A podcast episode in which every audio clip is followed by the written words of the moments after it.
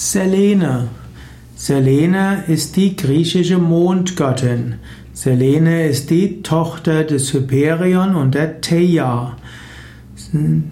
Selene ist auch die Schwester des Helios und des Eos. Also, oder Helios ist die Sonne, Eos die Morgenröte, Selene ist dann die Mondgöttin.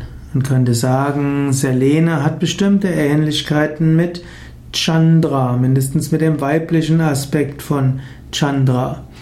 Selene wird oft dargestellt mit verschleiertem Hinterhaupt.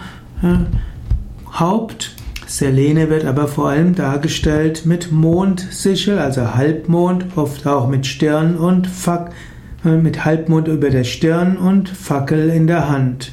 Sie reitet auf Rossen und Kühen, sie fährt mit einem Zweigespann die sie begleitet Helios Wagen am Abend in die Nacht und dann geht sie weiter und fährt eben als Mondgöttin. Selene ist also die Verkörperung des Monats. Monat hat ja auch etwas mit Mond zu tun. Selene wird bei den Römern als Luna bezeichnet und sie wird manchmal auch Phoebe genannt und sie wird manchmal auch identifiziert mit Artemis oder auch der Persephone.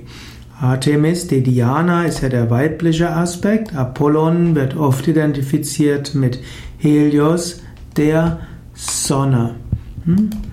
So gibt es äh, viele Darstellungen der Selene und viele Möglichkeiten, die Mondgöttin genauer zu sehen, zu beschreiben und letztlich auch in allem zu sehen. Sonne und Mond, das göttliche Paar der zwei Grundkräfte des Universums, finden wir letztlich in allen Kulturen wieder, so wie es die Sonnen- und Mondenergie auch im dem Tantrismus gibt, als Ida und Pingala, als Sonne im Bauch und als Mond in der Stirn und äh, so finden wir das auch in der griechischen Mythologie, wir finden es in der ägyptischen Mythologie und überall sonst.